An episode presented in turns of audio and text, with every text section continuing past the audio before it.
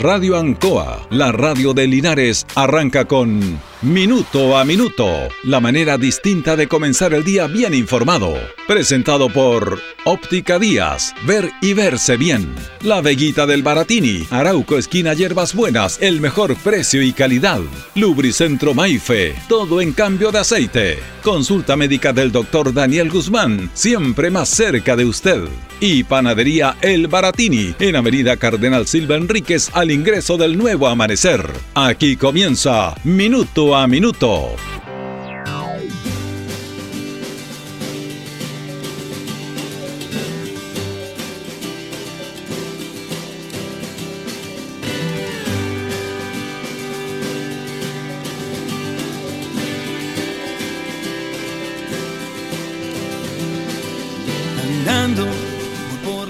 Bueno, vamos a hablar de dos mujeres y de la manera en que usted tiene que sacar sus conclusiones en relación al aporte que le, le hacen a una sociedad.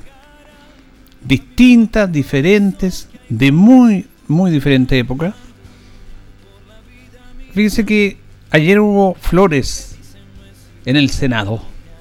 Flores, flores de agradecimiento, de cariño, en relación a la salida de Yanna Proboste como presidenta del Senado, porque ella va a candidata, tenía que renunciar, candidata presidencial, y asume Jimena Rincón. Lo que se vio ayer es una farsa, es una mentira. La gente está cansada de estas situaciones en el cual quieren hacer creer que tienen una unidad cuando hace poco no se podían ver. Todo por el afán de ser protagonista y de figurar. Lo pasado es pasado, le preguntaron a Rincón y los roces con Yana. No, lo pasado, lo pasado es pasado. ahora, lo importante es que ella es la presidenta del Senado. Le gusta la figuración, ¿eh? Pero esa, esa escena no la cree nadie. De cariño, de reconocimiento, de apoyo, cuando hace dos, tres semanas Jimena Rincón hace una carta y tiene razón en su... Porque lo de la democracia cristiana es impresentable. Ellos hacen una primaria para elegir a su candidata presidencial. Hacen ir a los militantes a votar. Y en esa primaria, o consulta, como usted quiere llamarla, gana Jimena Rincón. Por lo tanto, es la candidata de la democracia cristiana. Pero vienen todos estos temas que usted ha visto y de repente irrumpe irrumpe Yanna Proboste y claro y, y, las encuestas y todo el tema y dejan de lado a Jimena Rincón. Jimena Rincón realiza una carta, eh, eh, molesta con todos estos temas, ella tuvo que invertir en la campaña y después la sacan. Resulta que ahora, como Yanna Proboste ganó esta, esta, esta primaria, tenían que reemplazarla al salir del Senado. Y el sentido común decía que podía ser cualquiera menos Jimena Rincón, porque habían heridas, Jimena Rincón desapareció de la primera plana, no habló, excepto con algunos temas puntuales, y nos encontramos con la sorpresa que ella es la presidenta del Senado. Si a mí me hacen eso, de desconocer una elección, la palabra, y de los militantes que votaron por mí y después, como premio de consuelo, me dicen, no, te damos la... Yo no lo acepto. Pero vale más la figuración, el estar ahí en primera fila. Recuerda que ella es parlamentaria por nuestra zona. Recuerda que fue parlamentaria y después dejó el cargo para irse al Ministerio del Trabajo con la presidenta Bachelet. Dejó a sus votantes dijo, no, jamás los voy a abandonar, los voy a acompañar, ¿no? Se fue al Ministerio de Trabajo. Se, salió del Ministerio de Trabajo, lo sacaron porque hizo un, mal trabajo. Después, como la memoria es muy frágil entre todos nosotros, vuelve nuevamente a postular. Y gana un escaño en el Senado. Eso es meritorio. Porque realmente es meritorio. La gente votó por ella.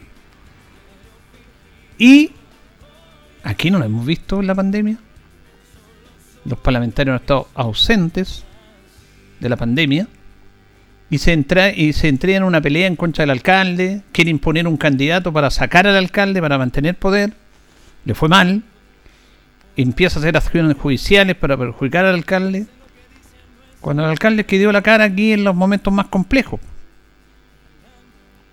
Y ahora es presidente del Senado, una de las figuras más importantes de la política chilena. No le importó nada y cuando le hacen la pregunta ayer, bueno, y todo esto roce, no, lo pasado es pasado.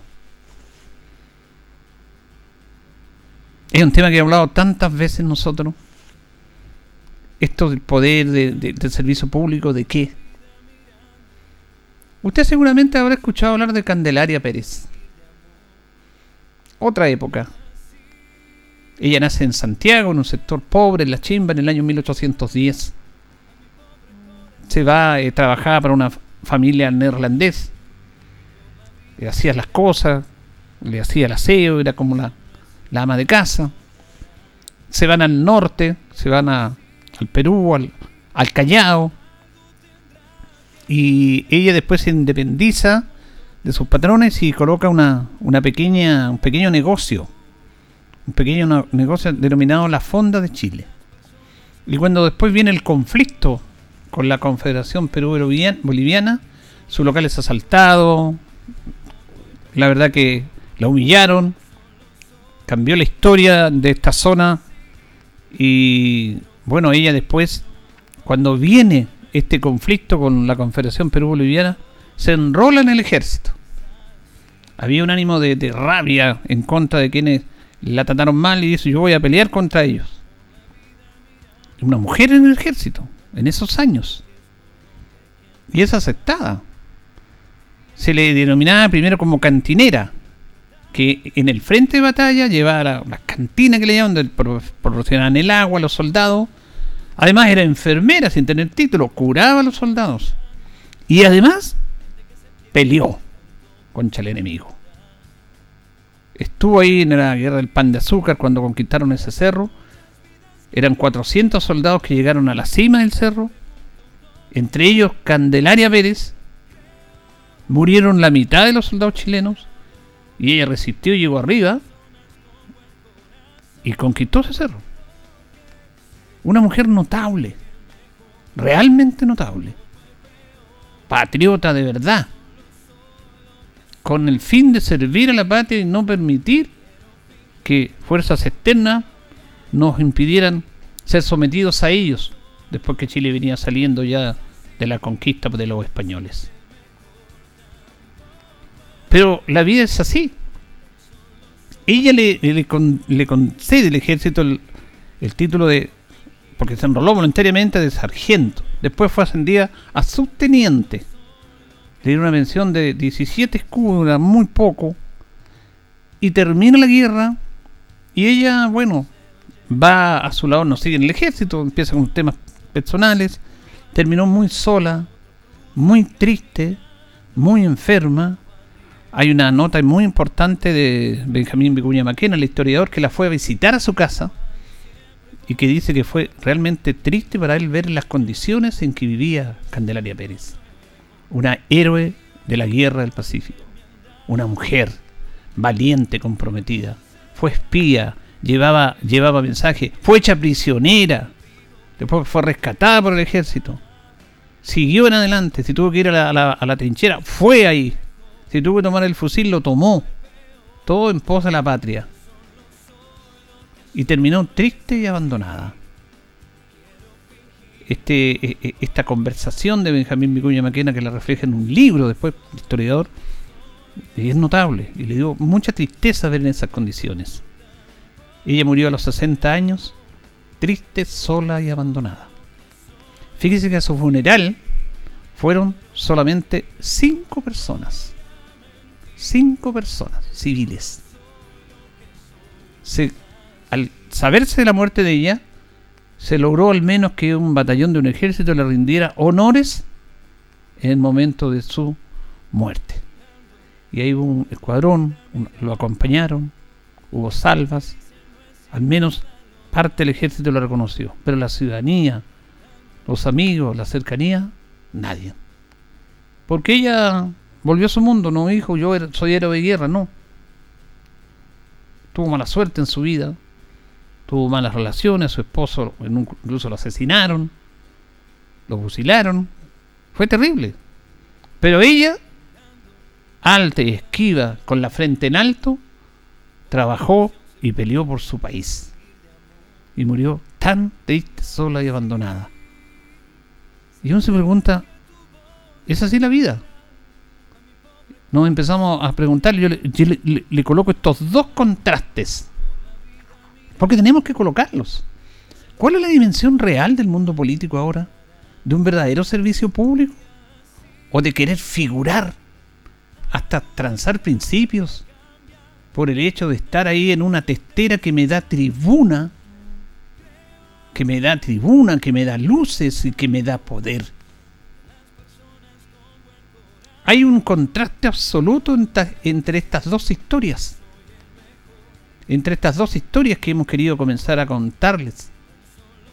Porque yo creo que es necesario que la comunidad lo sepa. Yo creo que lo sabe. La gente ya ha tomado conciencia quiénes son nuestros verdaderos representantes. Pero nosotros caemos permanentemente en los errores de elegir representantes que a veces no nos representan. Los senadores, los senadores del Maule olvidan el Maule Sur. Todos, todos olvidan el Maule Sur. Todos sus intereses están en tal que Curicó. Todos. Y no me vengan a decir, no, es que pensaban, no, mentira. Es cosa de que no veamos. Y el mejor ejemplo es la pandemia.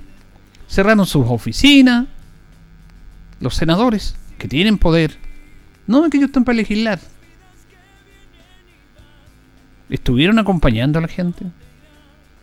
Pero cuando quieren tener posibilidades de apoyos políticos, ahora vienen elección de candidatos, hacen movimientos, levantan a candidatos que vienen de afuera, como el caso de Pablo Labra, el senador Galilea levanta a Pablo Labra con el, tema nacional porque ya no estaba aquí, estaban los nombres de Francisco Durán y John Sancho, pero aparece esta, esta dama, yo no tengo nada contra ella, estoy hablando del proceso, de la manera en que se eligen, en que se actúan en las cúpulas políticas y en el cual ejercen el poder entonces instalan una candidata que hace un quiebre entre dos candidatos de acá.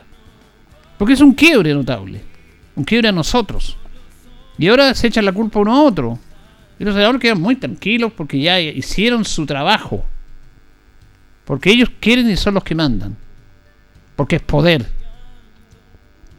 Pero el poder tiene que ser utilizado sobre todo en el servicio público para ir en beneficio de mejores políticas, de mejor comprensión, de estar realmente con las necesidades y los problemas de la gente y de no dividir. Pero dividen porque les conviene.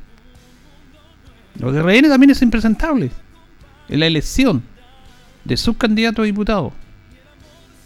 Porque aquí, de los nombres locales, porque nosotros tenemos que estar agradecidos de tener dos nombres de Linares, bueno, viene a nivel nacional, viene a nivel... ¿Para qué instalan a Pablo Laura? ¿Por qué no dejan a Francisco Durán y, John Sancho? Porque el senador tiene que tener un poder en ese aspecto. Entonces, Candelaria Pérez. Uy, que están lejos de ella. Hay un retrato que estamos viendo acá. Ella vestida con un vestido muy hermoso.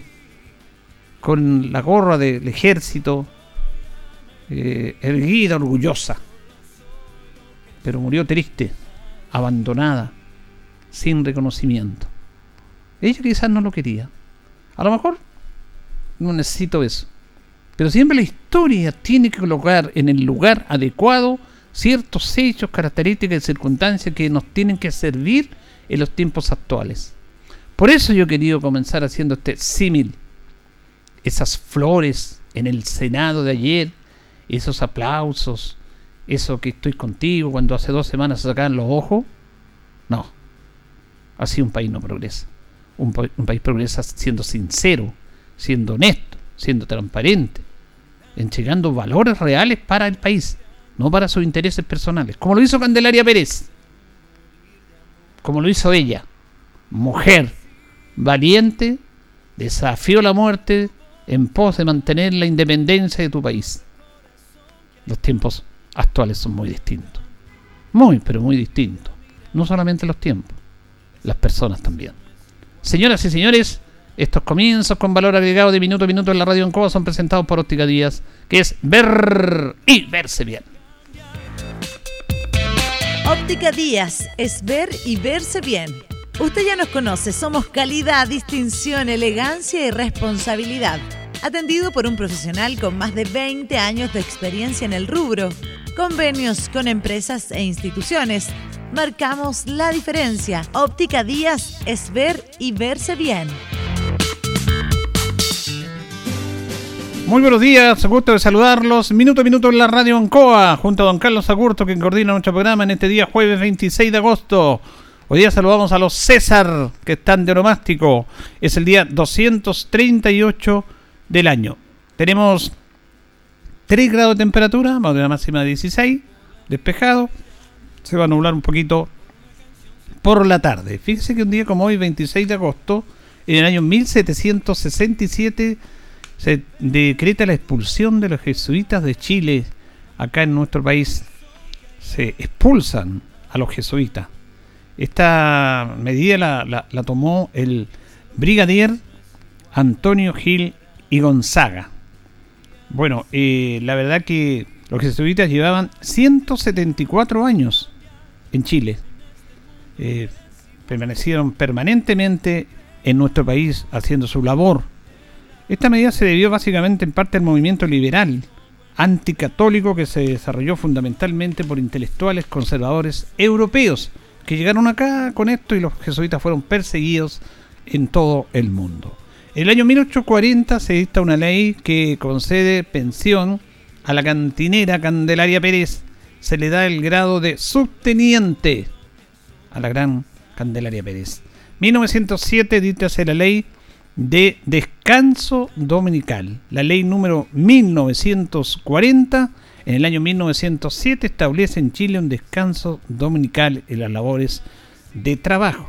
1920 se edita la ley de instrucción primaria obligatoria que asegura la gratuidad y obligatoriedad de la educación y esto depende del Estado para la población más vulnerable y no le asegura la educación en forma gratuita. Vamos a ir a nuestros patrocinadores, don Carlos, y ya retornamos.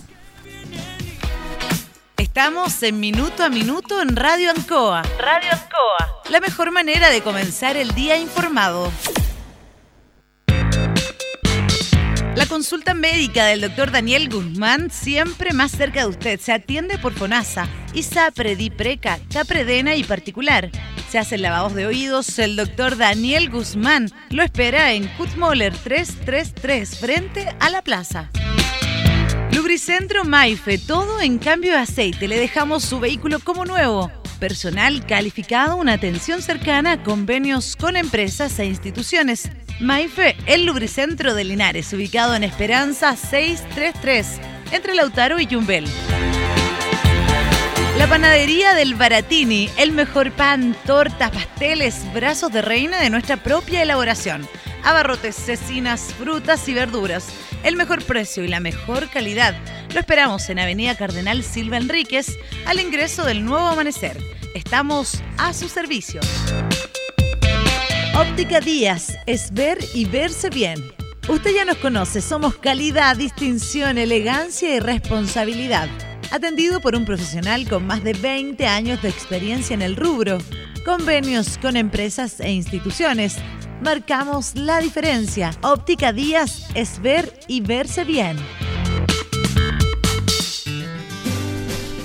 Bien, ya son las 8 de la mañana con 19 minutos. Hacemos minuto a minuto en la radio Oncoa.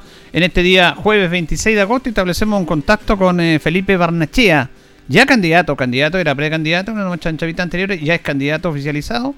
Y lo tenemos en línea. ¿Cómo estamos, Felipe? Buenos días. ¿Ahí me escucha, Felipe? Vamos a ver si hacemos el contacto con Felipe, que lo teníamos en línea, para conversar con él. ¡Aló! No, me está escuchando don Felipe. A ver, vamos a insistir. ¿Aló? Bueno, él viene en ruta, pero estábamos hablando recién con él en el contacto para preguntarle básicamente, eh, bueno, cómo toma el hecho de que ya es candidato definitivo del Partido Socialista. Recordemos que estaba Jaime Naranjo y el Partido Socialista va a llevar otro candidato más. Tenía dos cupos, generalmente ocupaba uno, y el otro cupo lo tiene Felipe Barnechea. Así que ahí está, se había cortado, ahí está, ahí estamos. ¿Me escucha ahí? Ya, ahora sí, ahora ahora lo tenemos en línea, don Felipe. ¿Cómo está, don Felipe? Muy bien, don Julio, muy buenos días. Un saludo a ustedes, a todos los auditores de Radio Ancoa. Aquí estamos muy bien, ya inscritos como candidato a diputado por el Partido Socialista. Bueno, era una etapa importante. Primero darse a conocer, colocar su propuesta, ver la posibilidad de obtener este cupo, que ya dos candidatos ustedes, y se logró el primer objetivo. Justamente, es un, es un trabajo difícil porque mm, la región a mí me había priorizado número uno y la Comisión Política de Santiago me puso lugar dos. Así que menos mal que tuvimos dos cupos eh, y pudimos inscribirnos los dos candidatos del partido. Sí. Este es un proceso súper complejo, esto de los... Bueno, pero ustedes tienen sus reglas y todo, su manera de elegir sus candidatos, ¿cierto? Sí, por supuesto. Lo importante es no distraer a la gente de lo que realmente importa y, de las propuestas que estamos haciendo. Así que afortunadamente pasó esta etapa y ahora lo que tenemos que hacer es eh, comenzar a hablar sobre lo que necesitamos en el Maule Sur. Y, y, esa es la tarea a la cual nos vamos a abocar con fuerza y vigor todas estas semanas que vienen en, hasta el, de aquí hasta el 21 de noviembre. Claro, usted es interesante lo que dice, porque eh, esta diputación es básicamente del Maule Sur, mm, literalmente, porque los senadores ocupan toda la región, y claro, los diputados tienen que preocuparse de este sector que siempre la gente le está reclamando. Estamos en desmedro con el norte, entonces ese es el compromiso trabajar básicamente en eso. Bueno, ese es el compromiso que hemos ido adquiriendo con la gente, que hemos conversado durante esta última semana, de levantar, de defender las causas que eh, tiene hoy día el Maule Sur. Eh, y yo observo que nuestros representantes no lo hacen. Yo entiendo que los parlamentarios tengan una, una connotación nacional, legislan para el país, pero nuestros representantes deben preocuparse de los problemas específicos que tiene el Maule Sur, porque los alcaldes no les va a ser suficiente, con los alcaldes no, no es suficiente. Los alcaldes levantan la voz, los concejales, pero necesitamos nuestros parlamentarios y necesitamos parlamentarios comprometidos con las causas regionales y con lo que podemos hacer en el Maule Sur, sobre todo en un tiempo de muchos cambios, don Julio, donde se está redactando una nueva constitución, mm. tenemos representantes del Maule Sur ahí, hay que apoyarlos de todos los partidos políticos para que el Maule Sur salga beneficiado. Y este es el momento de hacerlo, don Julio. Así es, y pero saben, lo hemos dicho nosotros también, usted que recorre todo, el Maule Sur tiene otro problema más de más precariedad, porque el Maule Sur también está mucho más deprimido en el secano costero. Toda esa zona apartada, separada, Silinaria, nuestra zona está preocupada o con menos eh, inversión, qué sé yo, en esa zona es peor todavía. ¿eh? Bueno, la provincia de Cauquenes es el patio trasero del patio trasero. O sea, ahí se están, usted, puede observar, por ejemplo, don Julio, en las torres de alta tensión que pretenden instalar ahí, que van a pasar por Cauquenes, por San mm. Javier, por varias comunas, eh, y no se ha hecho un proceso como corresponde. Y resulta que al final los costos del desarrollo la terminan pagando las zonas más, más humildes, las zonas más vulnerables, las zonas que tienen menos. Entonces, no puede ser que lo que se piensa como un polo de desarrollo termine siendo una zona de sacrificio. Por eso yo he dicho que nuestra gobernadora, Cristina Bravo, tiene que estar más tiempo en el Maule Sur. Yo he propuesto que se instale un año en Linares, un año en Cauquenes, desde el punto de vista laboral, para que se empape de los problemas. También he hablado de la necesidad de hacer una nueva región. Tendríamos un delegado presidencial, tendríamos secretarios regionales ministeriales preocupados todos los días de lo que está pasando. Hay que reformular a propósito de las torres de alta tensión, don Julio, y de lo que pasó en el norte con la minera con el proyecto minero portuario Dominga, de reformar el, comité o la comisión de evaluación ambiental. No puede mm. ser que sean solo designados por el presidente de, turno. Tenemos que tener una comisión autónoma, especializada, con técnicos, con voz de la sociedad civil. O sea, digo esto que hay mucho por hacer. Pienso que el Maule Sur está de pie y ahora lo que tenemos que hacer es hacerlo caminar. Ese es el desafío y, mm, y hay una serie de cosas. Mire, los que llevan muchos años en sus cargos, don Julio, en sus puestos están muy cómodos, se acostumbraron al orden establecido, no les incomoda la realidad. Y como no les incomoda la realidad, renunciaron a modificarla. Y le diría más, son cómplices de que las cosas sigan igual. Entonces, este es el momento eh, donde los ciudadanos pueden levantar la voz, porque con el voto se modifica la realidad. Tenemos el momento, tenemos herramientas, los instrumentos para hacerlo y son los ciudadanos los que tienen el poder en sus manos para cambiar el estado de cosas. Sí, usted habla de esa conciencia importante porque la ciudadanía tiene poder, que más recordar lo que pasó en el estallido social, y aquí también haciendo referencia a lo que decía usted, la ciudadanía se organizó de muy buena manera, con líderes por supuesto, en relación a las centrales de paso que se querían instalar acá en el sector precordillerano nuestro, y fue la voz de la gente, y porque legalmente eso fue aprobado, en base a la normativa que usted decía medioambiental, eh, por, entonces eso tiene que cambiar. Justamente, don Julio, lo que no puede, lo que debe seguir existiendo es el poder ciudadano, la fiscalización ciudadana. Mire, yo he dicho, si no hay, si no hacemos fiscalización ciudadana respecto del avance de las obras del Hospital de Linares, por ejemplo, que lleva un 5%, muchos años de retraso, el hospital probablemente siga teniendo retrasos. La voz de la gente es fundamental. Y lo mismo con los hospitales de Parral y de Cauquenes. Requerimos fiscalización ciudadana fuerza ciudadana, que la gente ocupe el poder que tiene para fiscalizar los actos del gobierno, de las empresas, en este caso de los hospitales. No basta el sistema solamente que se fiscaliza a sí mismo, que no da resultado, si no tenemos fiscalización ciudadana y poder ciudadana ejerciendo ahí en el territorio. Así que lo que usted señala de H. Bueno es exactamente eso. Y lo mismo está ocurriendo con las torres de alta tensión, don Julio. O sea, yo, yo no me opongo al desarrollo. Lo que sí digo es que el desarrollo de, sea acompañado con dignidad, con justicia, porque estamos en un tiempo, en una época donde la dignidad debe ser compartida y la dignidad no es algo abstracto, don Julio. Mm. La dignidad es que yo no, me levante en la mañana y tenga olor, un olor insoportable o, o, tenga una invasión de moscas, como ocurre con las emisiones que hace la empresa Coexca en San Javier. A propósito de eso, a propósito de eso se determinó que no, no, no, no era muy contaminante, entonces uno no entiende esas cosas. No, lo que pasa es que hay un, hay un enredo. La Corte Suprema estableció que la empresa vulneraba el derecho de las personas a vivir en un lugar libre de contaminación, que ratificó lo que había dicho la Corte de eh, Apelaciones de Talca. Entonces, eh, lo que hay es un, un fallo seguramente usted se refiere a lo de la Superintendencia de Medio eh, Ambiente. Es, eso, a ese fallo me refiero. Pero la, pero la Corte Suprema señaló que la empresa vulnera el derecho de las personas a vivir en un ambiente libre de contaminación y hasta donde yo sé, la empresa no ha presentado un plan de, de cumplimiento respecto del proceso sancionatorio el cual se levantó hace más de un año ya, si no me equivoco. Sí, es que a eso iba yo, porque quien debe regular eso es la Superintendencia de Medio Ambiente, que debe ser el organismo técnico, pero él, él está leso y tiene que ir a la justicia. Ese es el tema que, digo yo. Lo que pasa es que afortunadamente la Corte Suprema otorgó verdad jurídica a lo que decían los vecinos.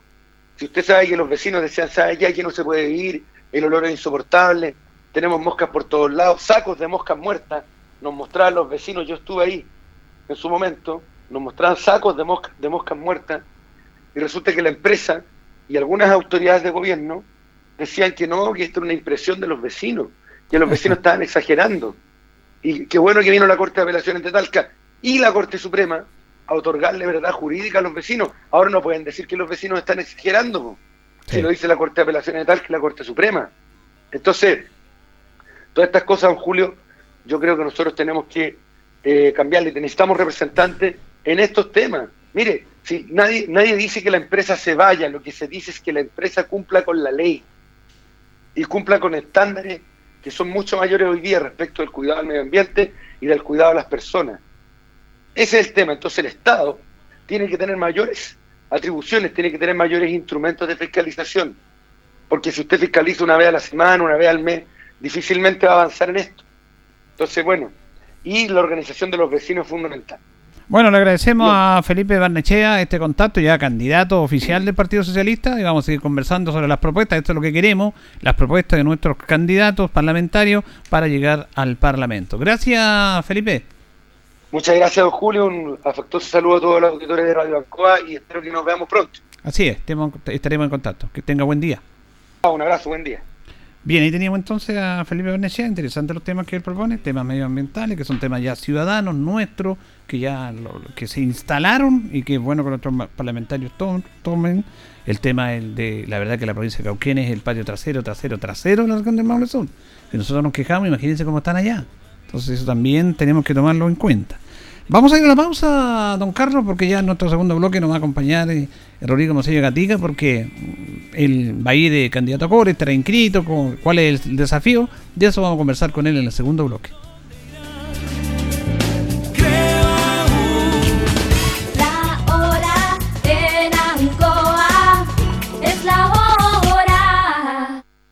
Las 8 y 31 minutos se comunica el sensible fallecimiento de Hortensia del Carmen Valdés Rebolledo, que en paz descanse. Su velatorio es en su casa habitación. Sus funerales se realizarán hoy a las 12 horas en el cementerio parroquial. Comunica familia Contreras Valdés.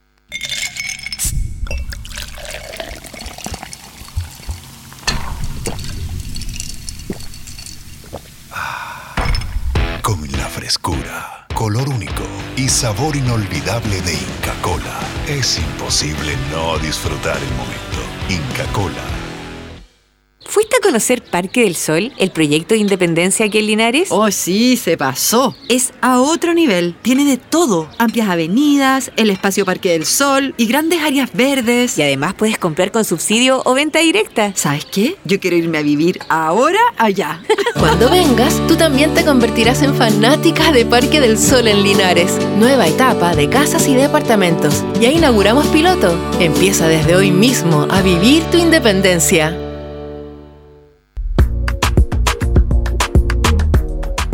¿Conoces Market Maule? Es la comunidad de emprendedores más grande de nuestra región. No te quedes fuera y únete a esta comunidad totalmente gratis.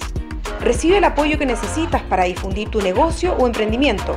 Síguenos en redes sociales, arroba Market y apoya al comercio local comprando en www.marketmaule.cl. Con Market Maule, activemos juntos nuestra economía regional.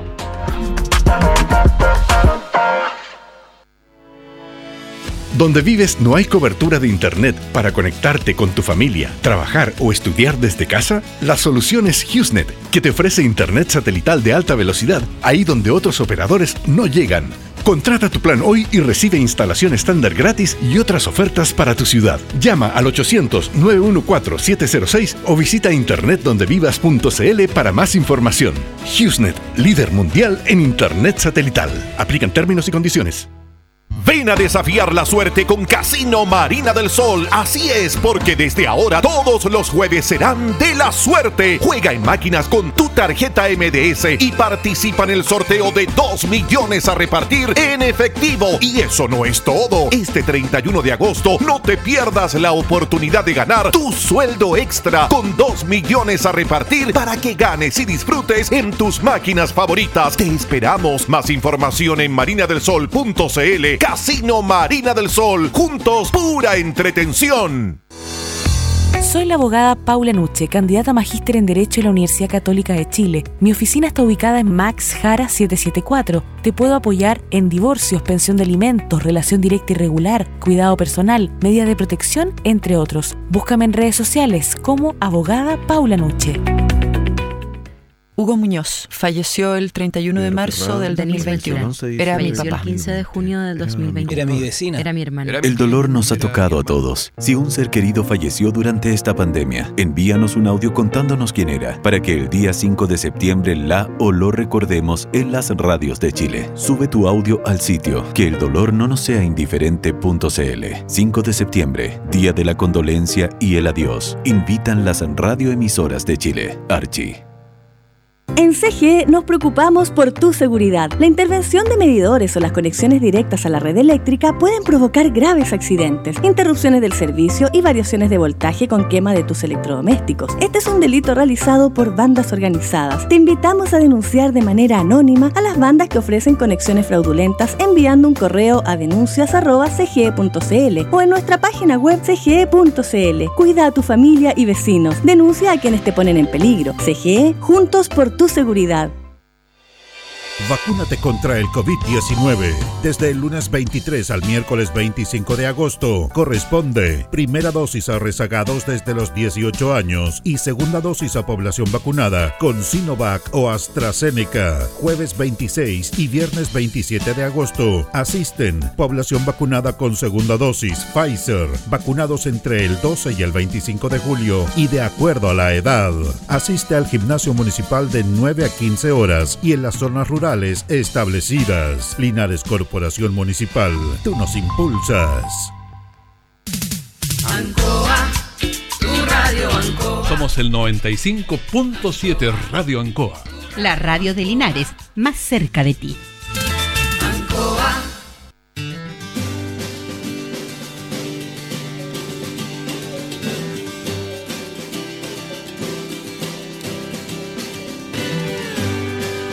Bien, continuamos, continuamos, continuamos en minuto a minuto en la radio Ancoa. Nos están separando 24 minutos de las 9 de la mañana. Saludamos a el consejero regional Rodrigo Mosilla Gatica. ¿Cómo está, don Rodrigo? Muy bien, don Julio. Gusto de saludarlo y saludar a Carlito, saludar a todas las auditores, auditores y auditoras de Minuto a Minuto en Ancoa. Bueno, ya estamos en todo este proceso en este año eminentemente electoral que va avanzando en sus procesos, en todo este tema que va a tener su jornada culmine en noviembre. En noviembre. El día 21 de noviembre. Ah, sí.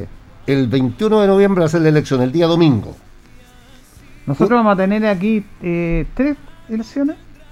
En, en el Claro, Maule. en las, en, las, en las impares, es decir, en la primera, tercera, en la quinta, en la séptima y así sucesivamente, solo elegimos presidente o presidenta de la República, diputados y consejeros regionales. Perfecto. En las pares les toca también con senadores, pero en la nuestra nos toca solamente presidenta, eh, diputado y senador y consejero regional. Bueno, ¿y usted ya está inscrito para la reelección? Quedamos inscritos oficialmente el día lunes en la, en la noche, ya al cerrado el proceso. Bueno, yo entregué mis antecedentes oportunamente, por cierto, pero ahí se cerró el proceso y ya quedamos en carrera, ya quedamos listos. Nosotros vamos, como Partido Socialista, tenemos cuatro candidatos a consejeros regionales, un candidato en una candidata en la comuna de Retiro, un candidato en la comuna de San Javier, que es Marcelo Torres, Viviana Landaeta, uh, un candidato independiente en la lista del Partido Socialista, Marco Villagra, y quien habla, Rodrigo Hermosilla. Se eligen cinco, se eligen cinco consejeros regionales en esta oportunidad en la provincia de Linares. Teníamos seis, somos seis hoy día, pero de acuerdo a las últimas a los últimos cálculos del CERVEL, se suma uno a la provincia de, de Curicó, Curicó tiene más, mayor padrón, y se resta uno a la provincia de Linares. Entonces se eligen cinco candidatos, se eligen cinco consejeros en nuestra provincia de Linares. Pero ya estamos, estamos listos, y el Partido Socialista en materia de diputados lleva dos candidatos por primera vez en la historia, ¿eh? por primera vez en la historia, lo que yo siempre he señalado por más de 30 años. Hoy día el Partido Socialista lleva dos candidatos a diputados, que es el actual diputado, nuestro compañero Jaime Naranjo, y hoy día llevamos una nueva figura que es Felipe Barnachea. Así que ya estamos todos inscritos y ahora a, a caminar, pues, a, a recorrer, ¿ah? A a, a recorrer. volver a recorrer, porque por lo menos en mi caso recorro todos los días, así que no va a ser ninguna novedad. Pero en eso estamos. Bueno, e- este desafío nuevo en, en su candidatura a consejero regional. Mire, mire, Julito, la verdad es que yo voy a ser muy sincero, ¿ah? muy franco. Yo no iba candidato en esta oportunidad. La verdad es que estaba, no- no- o sea, no- de frentón no es que no iba, sino que estaba en un proceso de dándole una vuelta, sí o no, poniendo los pros y poniendo los contras. Decía yo, a lo mejor nos quedamos un rato, descansamos, eh, hacemos, eh, dejamos que esto pase. Es una, son tres años, nueve meses solamente ahora, y no, no van a ser cuatro años. Son tres años, nueve meses. Entonces dije yo, mira, pasa rápido el tiempo, vamos a dejar, vamos a descansar un poco, tengo otros proyectos que hacer, etcétera. Pero cuando se provoca la candidatura de, de Felipe Barnachea, eh, la verdad es que yo le digo, mira, él habló conmigo y con otros compañeros, dije, mira, cuenta con todo mi apoyo, le dije que bueno, en buena hora, le dije para que el Partido Socialista eh, salde una deuda que tiene por más de 30 años, que, siempre le ha hecho una sola propuesta a la, a la comunidad, y ahora podamos hacerle una segunda propuesta, dos alternativas, Jaime Naranjo por un lado y, y una nueva figura. Entonces le dije, yo, mira, yo te voy a apoyar, te voy a respaldar. La verdad, yo estoy convencido que hay que darle tiraje a la chimenea y por eso hay que abrir las puertas para que vengan nuevos rostros, hay que refrescar la política, la gente quiere rostros nuevos, figuras nuevas, por lo tanto yo te voy a entregar mi respaldo y mi apoyo, sin ningún problema. Pero yo en materia personal es que yo estoy dándole una vuelta a esto, no estoy muy convencido todavía, porque en realidad creo precisamente en que hay que abrir las puertas. Entonces Felipe me dice, junto con Humberto, que andaban los dos, me dice, no, a ver, pero es que para que yo vaya candidato a diputado necesariamente tú tienes que acompañarme. Yo no podría ir si tú no me acompañas. Yo quiero que hagamos una buena dupla, me dijo, entre tu experiencia y, y bueno, y mi fuerza y, y mi juventud. Y la verdad, Julio, es que, es que al final conversamos bastante y un par de días después retomamos la conversación y me, me entusiasmé y me convencí, digamos, y ahí y por eso instalamos esta candidatura, para precisamente hacer este mix entre experiencia y juventud. Y además, y además debo decirlo porque siento que tengo una responsabilidad y no debía eludirla. Eh, hay cosas pendientes en el Consejo Regional, hay cosas pendientes en el Consejo Regional que si bien es cierto las pueden retomar todos los consejeros regionales que vengan el día de mañana, consejeros o consejeras nuevos rostros, no eh, por cierto que sí, pero no es, no es menos cierto que quienes ya estamos en esto sabemos, lo que, sabemos cómo hay que darle la continuidad. Y cuando digo cosas por hacer, le voy a nombrar a lo menos tres o cuatro, ¿no? Eh, hay un convenio de salud. Firmamos nosotros como gobierno regional del Maule un convenio de más de 75 mil millones en salud, lo que necesita continuidad. Convenio que hoy día está detenido porque el ministerio no ha cumplido con su compromiso y entendemos que no ha cumplido con su compromiso porque todo estaba radicado en el tema de la pandemia. Aquí no estamos haciendo un cuestionamiento, estamos contando la verdad. Entonces, hay un convenio que hay que retomar, que hay que reimpulsar. Y es muy importante porque es en materia de salud. Y usted sabe que con la salud de la gente no se juega. O sea, no sé, usted podrá atrasarse en muchas cosas, en vivienda, a lo mejor en pavimentar una calle, en hacer un puente, pero en salud, no. Entonces, hay un convenio que firmamos como gobierno regional y hay que llevarlo adelante. Yo creo que esa es una tarea que tenemos. Tenemos un convenio con el Ministerio de Obras Públicas para la construcción de seis embalses en la región del Maule. Una elevación, un sistema de elevación de agua en Melosal, el embalse Río Longaví y el segundo embalse Ancoa en el sitio original. Entonces, eso, eso es un convenio que está pendiente, que lo hemos firmado y que hay que trabajarlo. Tercero, tenemos una gran deuda en materia de agua potable rural en la región del Maule. Una tremenda deuda. Hay muchas, montones de familias. Oiga, aquí solo aquí en San Bartolo la gente está esperando la construcción de su APR, que se detuvo, que hubo que llamar un proceso de licitación de nuevo, que esperamos se haga ahora en el segundo semestre. Pero hay una deuda en la región del Maule en materia de agua potable rural y en particular en la provincia de Linares.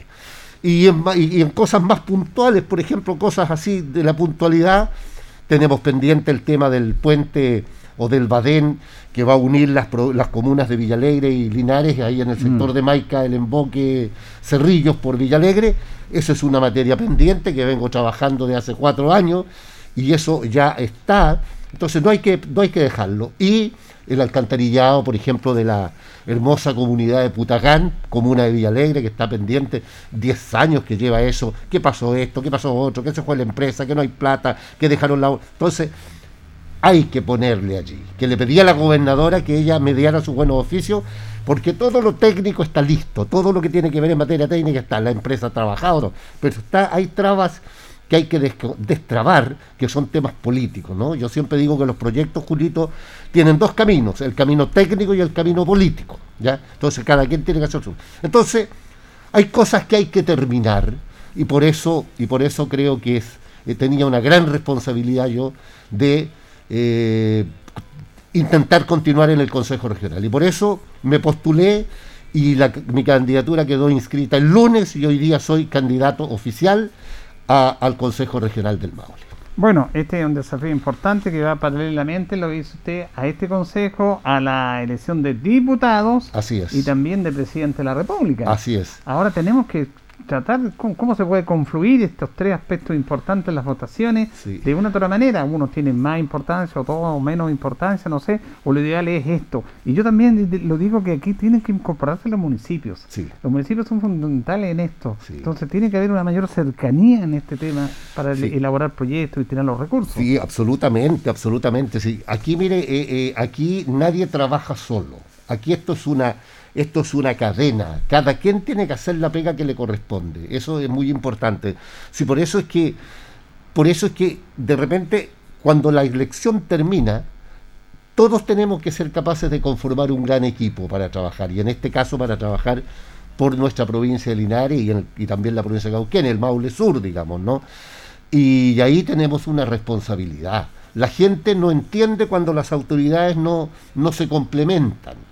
La gente cuando usted ve que el gobernador se, lleva mal con la alcaldesa o la alcaldesa o el alcalde se lleva mal con la gobernadora o el gobernador o el, o el- el diputado no se lleva bien con el consejero. Bueno, cuando la gente ve que ocurren esas cosas, la gente siente que ella pierde. La gente quiere ver a todas sus autoridades trabajando juntas, del color que sean, de izquierda, de centro, de derecha. La gente eso no le importa, la gente quiere que las autoridades formen un gran equipo para impulsar los cambios que se necesitan. Mire, en materia de salud, en materia de salud, solo en materia de salud, por eso le digo es tan importante. Le voy a comentar algo. Las últimas postas de salud, postas, postas de salud que se construyeron en Linares, las últimas, fueron la posta de Chupayar, Chupayar, la posta de Vega de Salas y la posta de Palmilla. Esas son las últimas postas que se construyeron en Linares. ¿Sabe qué año se construyeron? El año 2006-2007, cuando Rodrigo Hermosilla era alcalde de Linares. En mi periodo, porque fue un compromiso que yo hice con la comunidad de Chupayar, con la comunidad de Vega de Salas y con la comunidad de Palmilla. De en Palmilla construimos postas y escuelas, pero bueno. las postas. Han pasado 15 años. cua- 15 años y no se han construido postas en Linares. Y están algunas que ya prácticamente de 100% deterioradas. ¿Qué es lo que tenemos en el convenio? En este convenio que yo le cuento con el Ministerio de Salud, tenemos la reposición o construcción de tres postas para Linares. Después de 15 años, ojo, ¿ah? Vuelvo a repetir, las últimas construcciones de las postas de Chupayar, Vega de Sala y Palmilla se construyeron cuando yo fui alcalde de Linares. Han pasado 15 años y no se han construido postas en Linares. Bueno, hoy día en este convenio tenemos el proyecto de tres postas, la reposición, que son la posta de eh, Los Guayes, la posta de San Víctor Álamos y la posta de Embalse Ancoa. Entonces, por eso es importante este convenio. Eso está dentro del compromiso del, con- convenio. Exacto, de este convenio que el gobierno regional firmó con el Ministerio de Salud. Tenemos pendiente el consultorio Oscar Bonilla. Está pendiente. O sea, hay que sacarlo adelante ahora. No puede pasar de este periodo.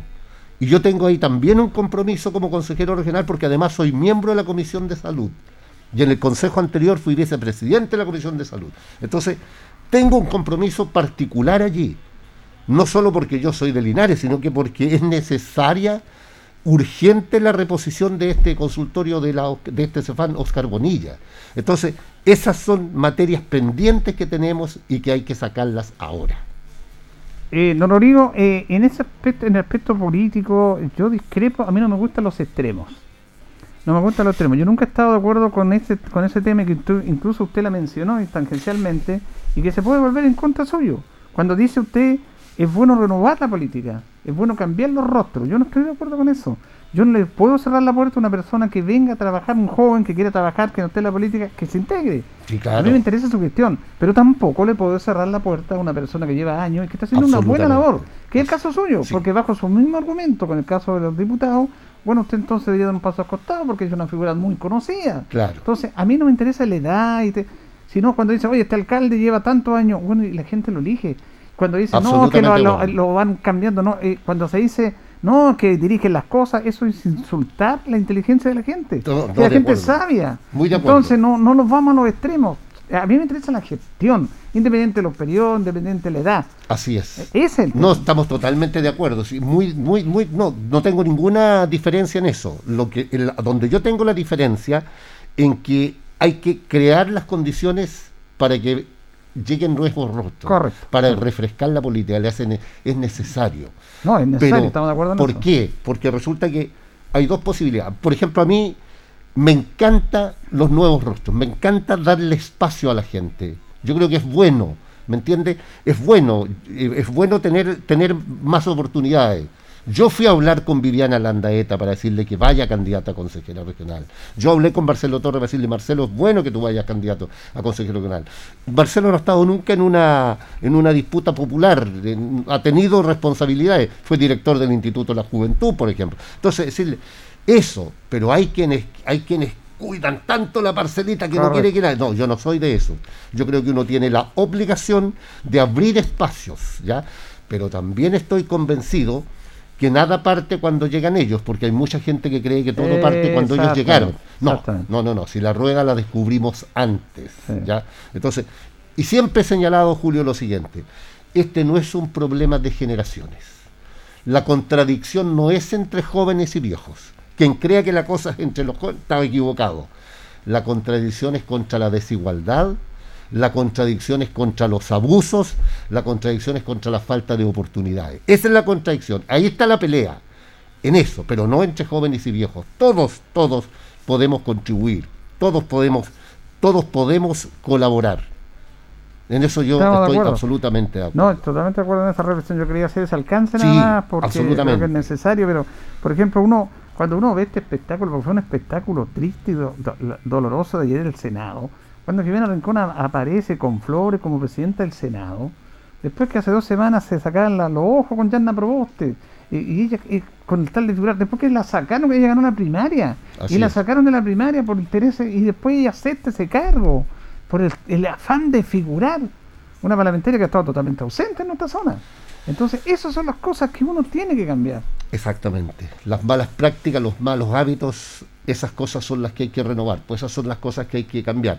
Y por eso es que, y por eso es que uno, yo siempre digo, yo estoy aquí, siempre he señalado eso, lo digo con mucha modestia, con mucha humildad.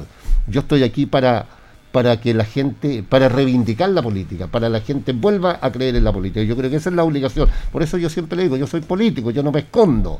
Pero creo, No. creo que la política, yo creo así, estoy convencido, y puedo estar equivocado, y deme la licencia de estar equivocado, pero yo creo que la política es, y lo digo con humildad y con modestia, la política es como la hago yo, escuchando a la gente, cercano a la gente y allí, en el, en el trayecto, si no se hace de otra manera. Y eso es lo que la gente, y con, y con honradez, con transparencia, siempre con la verdad. Si usted no- siem- escuchando a la gente, recibiendo a la gente. Eso, eso para mí es muy importante. Eh, por eso digo yo, hay que caminar para conocer, hay que saber, hay que andar, hay que estar allí. Eso es lo que la gente espera y eso es lo que la gente quiere de la política. Y decir siempre la verdad. Mire, ¿sabe? No se puede. Exacto. No corresponde. No es de mi competencia. No es esta la puerta. Pero no se le puede decir que sí a todo. No se puede tramitar a la gente, no se puede engañar a la gente. Yo creo que la transparencia en política es muy importante. Claro, porque no quedan mal con los posibles electores, le dicen, sí, te vamos a ayudar, claro. trámite", y al final... Hágame una cartita, hay muchos que le dicen hágame una cartita y la carta la recibe la, la- y la carta la recibe la secretaria y la contesta la secretaria. Ah. Y el parlamentario o parlamentaria a lo mejor no tiene idea. Entonces esas cosas no, si uno, esto es directo, oiga, esto es directo. ¿ah? ¿Cómo ha Esto sido la, para finalizar, cómo ha sido este proceso de la nueva gobernadora?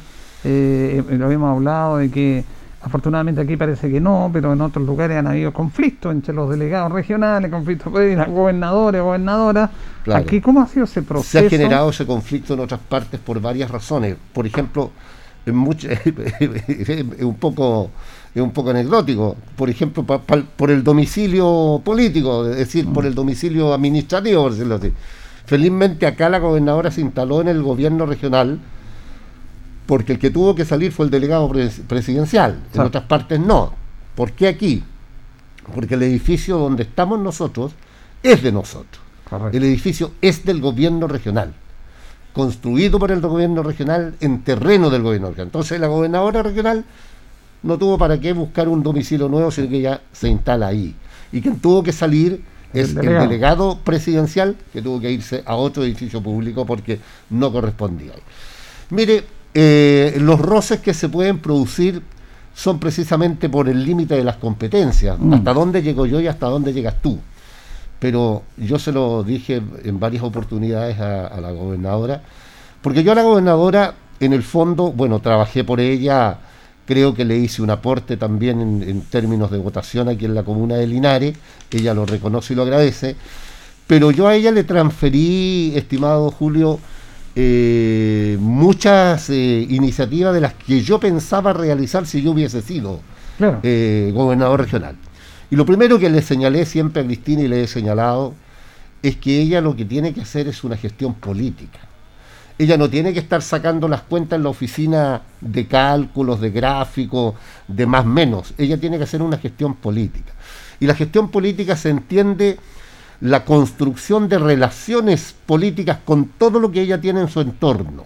Por eso yo siempre hablaba de una mesa, de una mesa de cuatro patas, le decía yo. Una mesa donde está instalado el sector público, el sector privado, el sector académico y el sector social. Y esa que fuera una mesa permanente, en una zona donde hay conflictos. Yo le decía, porque ¿qué ocurre aquí, Julito? Si hay conflicto con los pescadores, usted crea la mesa con los pescadores y vamos con la conversación. Y si ocurre con los viñateros, lo mismo. Pero si usted tiene una mesa permanente, usted es capaz de trabajar en esa mesa. Primera cosa. Segunda cosa, la articulación de las buenas relaciones. Yo decía, mira, si un gobernador, digámoslo con mucha franqueza, tiene un tremendo equipo a, a su alrededor, pero un tremendo equipo, si es que lo sabe hacer bien, con inteligencia, con astucia política. ¿Y cuál es el tremendo equipo? Los 30 alcaldes po, y, los Claro. 20, y los 20 consejeros regionales. Ese es su equipo más próximo que tiene. Entonces, si usted es capaz de construir buenas relaciones con los 30 alcaldes, le va a ser más fácil hacer la pega, se le hace más fácil, más llevadera la vida. Y por supuesto con sus colegas regio- consejeros regionales, pues si son con los que tiene que estar todos los días. Si además el gobernador regional, o gobernadora en este caso, es quien preside el consejo regional. Ya se acabó el presidente del consejo, se acabó esa figura. Hoy día quien preside el consejo regional es la el gobernador regional o gobernadora como en el caso nuestro. Entonces, ¿con quién tiene que tener buenas relaciones? Con sus pares, Con con sus colegas consejeros, que son los que le van a dar el visto bueno, el que van a aprobar o el que van a rechazar, que la van a acompañar. Entonces, un tremendo equipo, vuelvo a decir. Alcaldes de las 30 comunas, que son 30 alcaldes y alcaldesas, y los consejeros y consejeras regionales. Pero para crear ese buen equipo, para construir ese buen equipo, hay que construir buenas relaciones políticas. Bueno, le agradecemos al el consejero regional candidato a la reelección ya, confirmado. Rodrigo Macilla Gatique del Partido Socialista. Gracias, don Rodrigo. que No, gracias a usted, don Julio, y muy buen día para todos y para todas. Que sea un, un espectacular día jueves. Muchas gracias. Bueno, como decía don Rodrigo, las elecciones son en el mes de noviembre, 21 de noviembre, y ahí se van a. Nuestra zona va a elegir presidente, diputados y consejeros regionales. Para presidente puede haber una segunda vuelta. Recordemos que tiene que sacar más del 50% de los votos para ser presidente en primera instancia, cosa que no va a ser en primera vuelta, va a ser muy difícil, por lo tanto, va a haber una segunda vuelta. Recordemos que antes. El Parlamento, como lo hemos dicho en nuestros programas, es el que ratificaba al presidente cuando no tenía la primera vuelta hubo problemas muy importantes ahí. Recordemos el caso de Allende con Frey, en el cual, el, eh, recuerdo, se repitió con Alessandri Allende, porque fue muy cercano también con todo Alessandri. Tuvo que ser ratificado Alessandri por el Congreso. Y así es parte de la historia. Pero ahora vamos a la primera y la segunda vuelta. Vamos a despedirnos. Le agradecemos a Carlito Agurto, como siempre, la coordinación. Nos reconcharemos, si Dios así lo dispone, mañana. Que pasen bien. Radio Ancoa 95.7 presentó Minuto a Minuto. Noticias, comentarios, entrevistas y todo lo que a usted le interesa saber. Minuto a Minuto. Gracias por su atención.